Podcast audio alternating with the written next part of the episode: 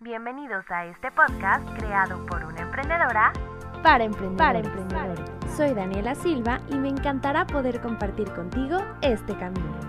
Así que prepárate para escuchar anécdotas de emprendimiento y consejos prácticos que te ayudarán a impulsar tu proyecto. No lo olvides, crea, crece y emprende sin tirar la toalla.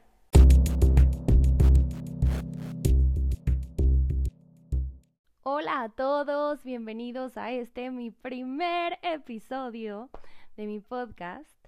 Estoy muy emocionada eh, y muy agradecida de que estén aquí escuchando. Y pues bueno, hoy vamos a estrenar una sección que llamé Anécdotas Emprendedoras.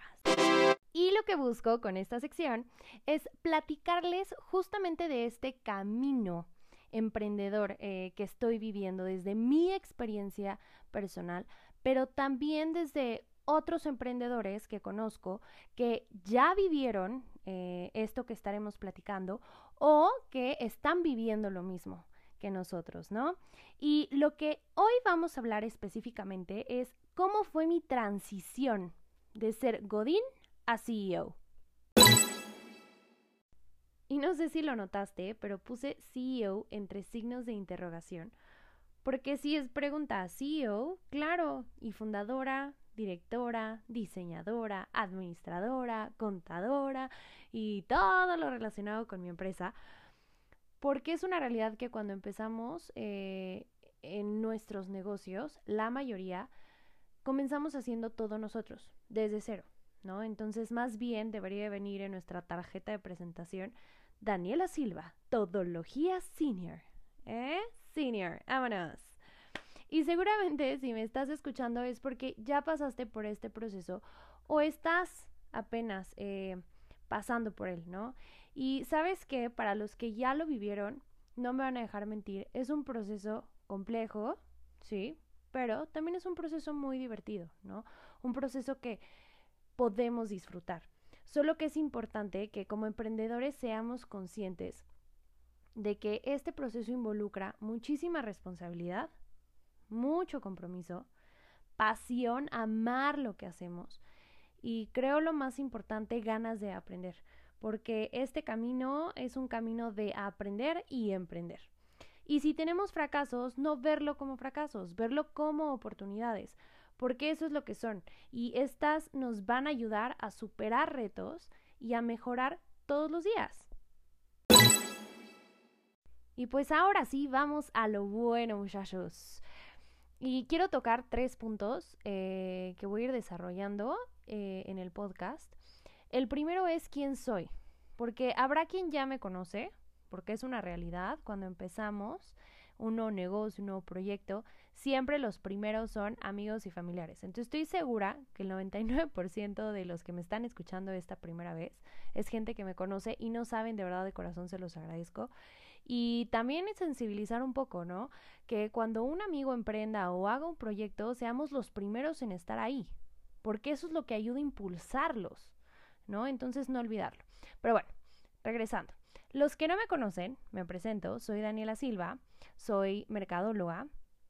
Hoy tengo una agencia enfocada principalmente en marketing digital. Fue un camino bastante interesante que ya les platicaré después.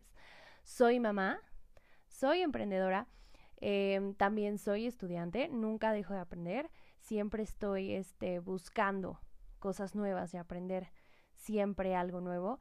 Y me encanta estar en todo lo que pueda. O sea, yo soy de las que está en 800 cosas al mismo tiempo, me fascina. No, no me gusta quedarme quieta con una cosa. El segundo punto que quiero tocar es por qué decidí hacer un podcast. Hay quienes leyeron en una de mis historias en Instagram que hice justamente un storytelling, que es una maravillosa estrategia que luego les platicaré y vamos más a fondo. Eh, les platiqué mi sueño frustrado de hacer un podcast y cómo decidí ya no hacerlo, ¿no? Y esto fue porque grabé un teaser, lo escuché después, escuché mi voz y dije, no, ese es mi voz. Este, entonces dije, no, qué horror, no, no puede ser, ¿no? Raras veces escucho mi voz, pero en esta ocasión sí la escuché por mucho tiempo y dije, ay no, qué horror, no, no, no me encanta. Y me dio muchísimo gusto, la verdad de nuevo voy a los agradecimientos, que muchos me escribieron eh, mensajes en los que me pusieron cosas muy bonitas y cosas muy constructivas. Y dije, oye, pues va, ¿no? Me animaron y dije, ok, va. Lo voy a hacer, me motivé y dije, este va a ser un reto personal con el que voy a cerrar el año y voy a arrancar el 2021.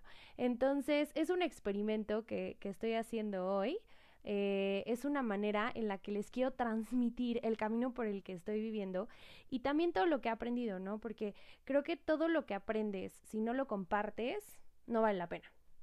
Entonces, el compartir experiencias, el sentirnos identificados, creo que es maravilloso porque podemos generar empatía, empatía genuina a distintas situaciones que, que vamos a ir viviendo, ¿no? Entonces, por eso fue que decidí hacer este podcast.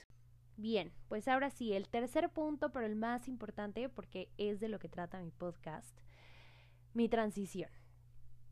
Entonces, Em, trabajé en diferentes empresas transnacionales en el área de marketing y un día llegó una noticia maravillosa hace cuatro añitos que iba a ser mamá. Esto creo que puede eh, ser un poco más para identificarse con todas esas mujeres que están en el proceso de ser mamis o que ya lo son.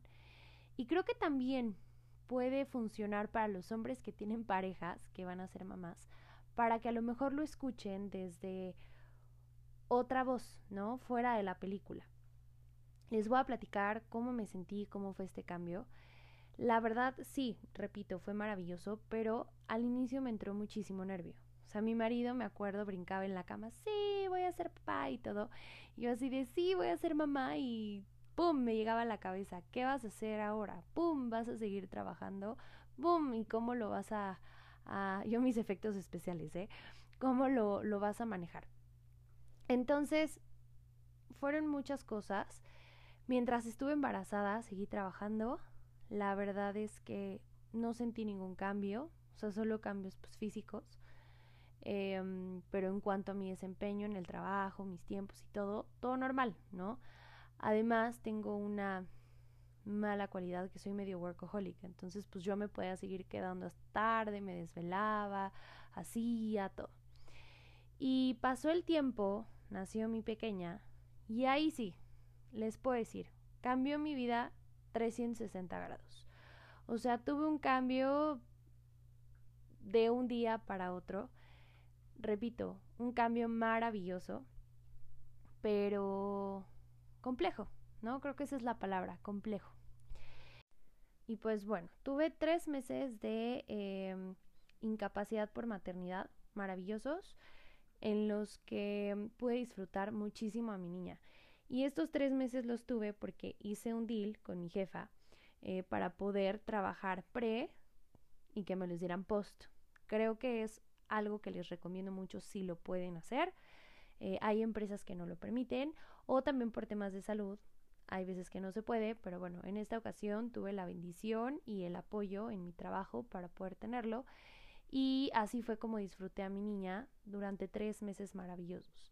Pasaron estos tres meses, regresé a trabajar y todo se empezó a poner patas para arriba porque pues no la veía, me levantaba muy temprano, no la veía, luego me este, llegaba muy tarde, ya tampoco la veía, solo la vi en las madrugadas que se despertaba para darle comer Em, los horarios loquísimos, porque pues cada dos, tres horas te levantas en la noche para darle comer, entonces yo estaba guameadísima y lo último que dio así como en el clavo, ¡pim!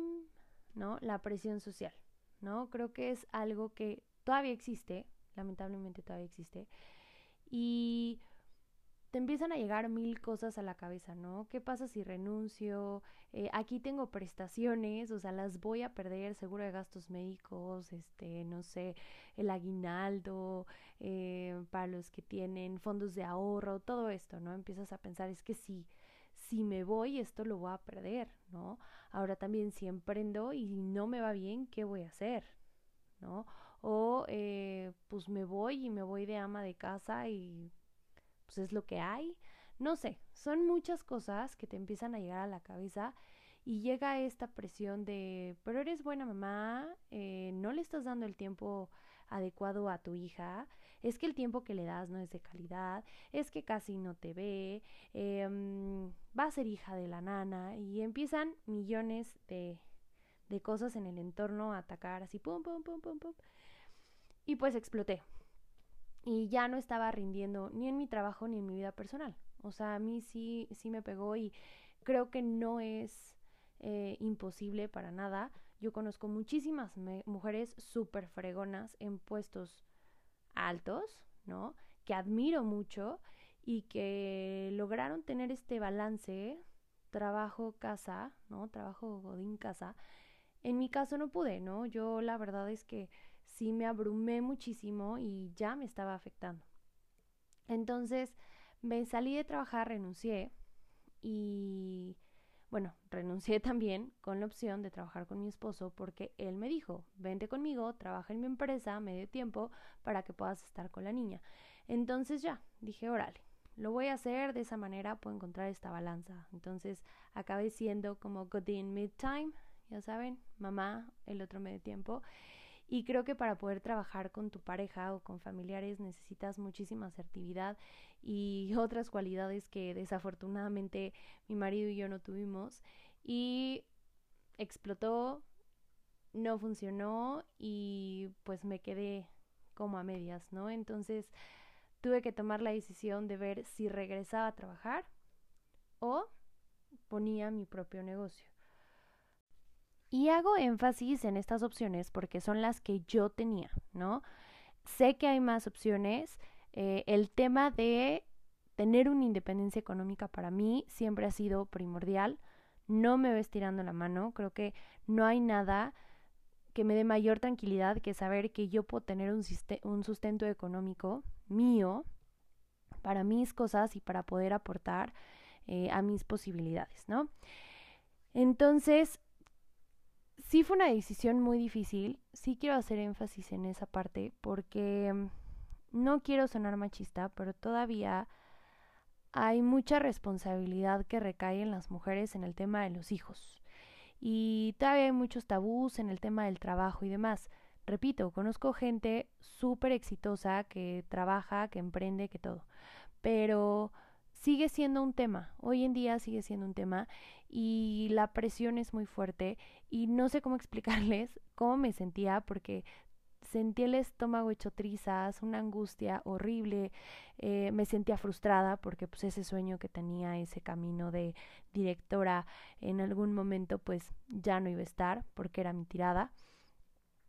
Y hice una reflexión de bueno, ¿qué vas a hacer? Piensa bien, te vas a un camino o te vas al otro, pero toma una decisión ya, no te puedes quedar así. Y dije, ok, Camila ahorita tiene cuatro meses, ya tenía.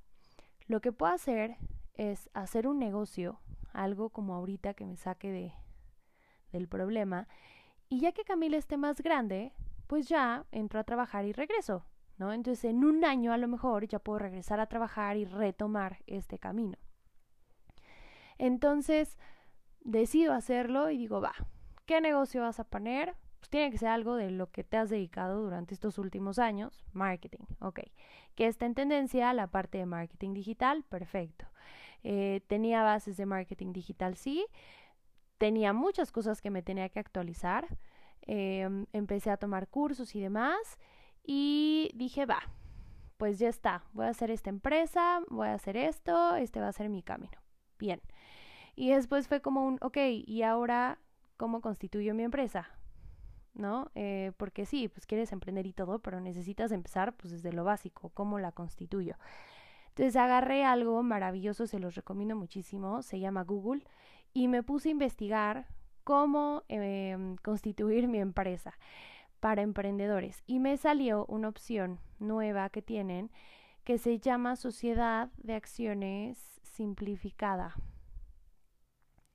Y esta opción es justamente pensada para pymes, en las que ustedes pueden constituir su empresa en un día. Realmente se tardan como dos o tres días, pero bueno, o sea, se supone que si todo fluye muy bien lo haces en un día. Yo sí les digo, tómense dos, tres días, porque primero tienen que hacer la denominación social, que es, por ejemplo, en mi caso, Creativity Inc., SAS, entonces el Creativity Inc. es mi, mi, denominación social y esa tiene que pasar a un periodo de aprobación, que en mi caso se tarda un día y es más o menos lo que tardan un día. Entonces se tarda ese día y después ya puedes hacerlo. Lo padrísimo es que lo puedes hacer online, no necesitas un notario y no necesitas pagar. La facturación de una SAS no puede exceder los 5 millones de pesos. Entonces, cuando empiezas está maravilloso. Después ya puedes hacer una transición a una SA, a una SDRL, a la sociedad que te quede mejor de acuerdo a los objetivos que tengas con tu empresa. Ya si estás teniendo una facturación mayor a 5 millones de pesos anuales, entonces ya puedes contratar a un notario que te pueda hacer la constitución de tu empresa. Entonces, esto se los recomiendo mucho. Hay otra opción que si quieren luego armamos un podcast para comparar la opción de RIF y SAS, que son dos opciones que pueden funcionar para emprendedores. Luego les explico un poco sobre esto porque estuve investigando, ¿no? También vi la parte de la RIF y vi que era lo que mejor me convenía y acabé escogiendo eh, la sociedad por acciones simplificadas.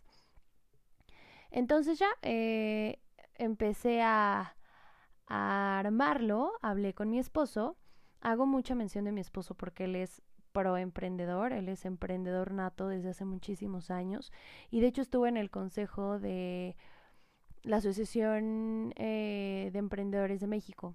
Entonces, cuando le comenté esto, me dijo, sí, está maravilloso, este, esa de hecho fue una propuesta de la SEM y es una gran opción que tienes para poder arrancar tu negocio sin que te cueste. Entonces, muy buena herramienta, Puedes empezar, les digo, en tres días ya tienen constituida la empresa. Algo que sí fue un dolor de cabeza fue el banco, porque eh, en ese entonces, no sé ahorita cómo esté, pero en ese entonces cuando abrí la empresa, como era muy nuevo este tema, eh, pocos bancos, pocas instituciones bancarias conocían. Entonces, cuando yo llegaba, me decían, tu acta constitutiva. Y yo, sí, aquí está, no es un acta constitutiva, es una carta constitutiva que da la sociedad, la mm, secretaria de Economía y me decía, no, es que esto no es un acta. Y yo, no, sí es un acta, no, no es un acta. Entonces no me querían dar eh, cuentas para empresas por ese tema.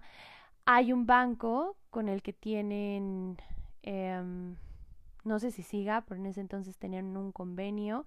Y fue hasta que llegué a ese banco que descubrí lo del convenio, que pude abrir mi cuenta bancaria. Se tardaron muchísimo. Eh, fue una pesadilla, pero bueno, creo que eso me tardé como dos semanas, o sea, fue lo más lento, porque el banco como que todavía no, no sabía qué onda, a pesar de que tenían el convenio, pero bueno, al final se resolvió y ¡tarán!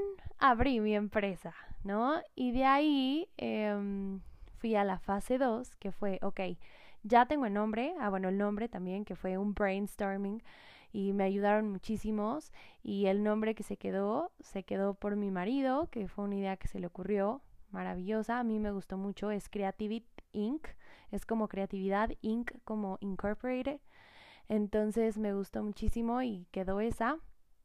Eh, para muchos es muy complicada, o sea, según yo era una idea grandiosa y en el día a día sí a muchos se les complica, es como creativity, creativity, entonces como que todavía no agarran la onda, pero bueno, Digo, a mí me encanta, es un nombre que me gusta muchísimo. Em, hice el diseño de mi logotipo. Eh, después me fui a mi página web. Em, y después abrí redes sociales que la verdad, voy a ser honesta, mis redes sociales no, la, no les di empuje hasta hace unos meses. Porque empecé como a hacer todo y pues como todo lo haces tú, ya no tienes tiempo. Entonces, ¿a qué le das prioridad? Pues a lo que empiezas a tener como de clientes o de nuevos proyectos, cotizaciones, todo lo que tengas que hacer y dejas a un lado esa parte, ¿no? Eh, bueno, en mi caso así fue. y pues ya, teniendo todo, viene la parte más complicada, que fue conseguir mi primer cliente. Y la verdad es que hoy estoy muy agradecida y hoy me queda más claro que nunca ese lema de los planes de Dios son perfectos.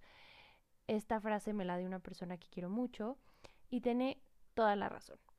Porque cuando empecé justo a la par de esto, llegó una persona eh, que también quiero mucho y me dijo, oye, fíjate, tengo este proyecto, me acaban de dar esto, no sé cómo manejarlo, tú sabes esto, ¿por qué no nos juntamos y armamos algo eh, en conjunto? Y dije, órale, va, pues me aviento. En ese entonces les digo, o sea, mi capacidad era yo. Y dije, va. Entonces arrancamos y al día de hoy sigue siendo mi cliente. Eh, es un cliente que además le tengo muchísimo cariño, el giro que, que manejaba completamente con mis valores. Entonces todo se alineó. Y bueno, esto me llevó a una reflexión porque justamente un profesor cuando inicié la carrera me preguntó, ¿por qué quisiste estudiar marketing y dónde te ves de aquí en unos muchos años? No cinco años, no es una entrevista de trabajo, de aquí a largo plazo. Y le dije súper segura, yo quiero mi agencia de publicidad, yo quiero ser la dueña de mi propio negocio. Y conforme fue pasando el tiempo, mi camino dio un giro, tres desvíos y acabé teniendo un sueño completamente diferente que era ser directora en una empresa transnacional. Ese se volvió mi objetivo. Y cómo pasan las cosas, ¿no? Que nos vuelve a cambiar todo y me regresó al punto inicial por el que estudié la carrera que estudié, ¿no? Entonces, justamente por esto quiero ya concluir con esta reflexión, porque aparte ya me pasé del tiempo. Yo dije que mis podcasts iban a durar máximo 10 minutos y creo que llevamos muchísimo más, pero bueno, es mi primer episodio, entonces me lo permito.